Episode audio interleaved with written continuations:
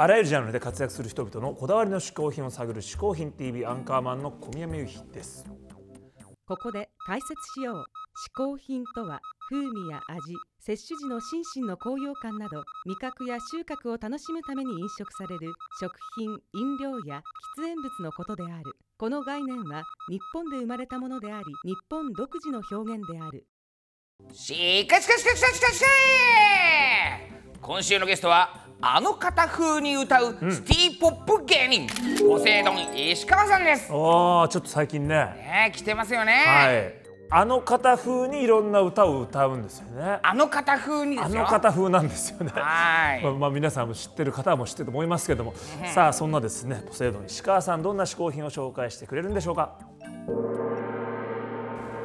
えーどうもはじめまして、えー今、えーあの方風に古今東西の、えーポップスをカバーするということで世間をあのざわつかせております。ポセイドン石川と申します、えー私があの紹介するあの嗜好品はあのこちらのパワーブリーズというもともとスポーツ選手のそのあの肺活量だったりとかそういうものを鍛えるためのあの道具なんですけどなんでこのパワーブリーズという存在を知ったかと言いますとあのあるあのビジュアル系歌唱系ビジュアル系バンドのちょっと男の子にあのちょっと自分が歌が上手くなりたいということでちょっと相談をしていたところその彼からあのパワーブリーズというものがありますよということであの紹介してもらってそれでちょっと半信半疑であの、まあ、あの購入しましてあのそれから使うようになったんですけど、まあ後から知った話ですけどあのこちらの,、まあ、あの方というふうに言ったんですけどあの尊敬する山下達郎さんも実はこのパワーブリーズを使ってらっしゃるということを後から知りまして、まあ、どういうものかというとあの空気圧があの吸い込むことによって負荷を与えてあのもうぐいっと横隔膜をせり上げるわけですよね。それを何回も何回もすることによってもうあのハイトーンだったりとかあの、まあ、まあ声が出やすくなるという表現が分かりやすいとは思うんですけどというか今もボーカリストと言われるとあのえってちょっと戸惑ったりすることもあるんですけど あのもともとそのボーカリストという意識というよりかは、まあ、あの誰かを伴奏したりとかちょっとそういうようなことからちょっとその。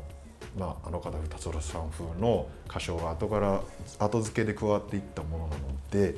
なんとかしてちょっと自分のボーカルをよく見せたいというあのこともありましてなんかそういう文明の利器に頼るじゃないですけどいいものはないかということでたどり着いたのはこのパワーブリーズでしてそれでここにダイヤルがあるんですけど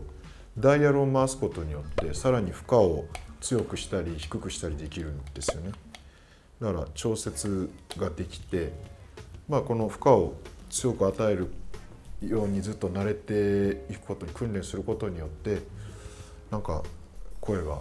あのいつもよりよく綺麗に出るというか、まあ、ちょっと実際にあのこちらやってみたいと思うんですけどちょっと視覚的に問題があるかもしれないですけどそれはちょっとあれでこうやって口に加えまして。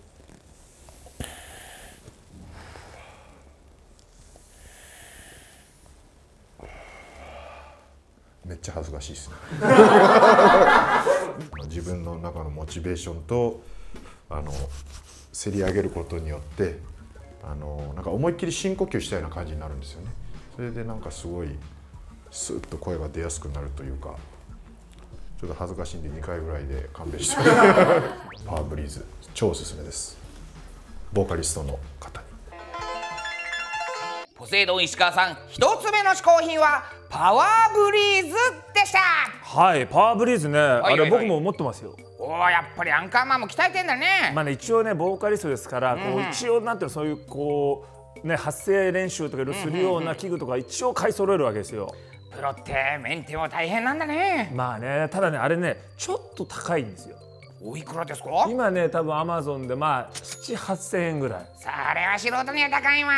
ちょっとね素人にはって言ったの今ちょっと素人には高いわ。仕事にはって聞こえたからちょっと仕事だったら高くないし逆の意味になっちゃうから 変だなと思って。いきなり仕事の値段言わないでしょ俺も。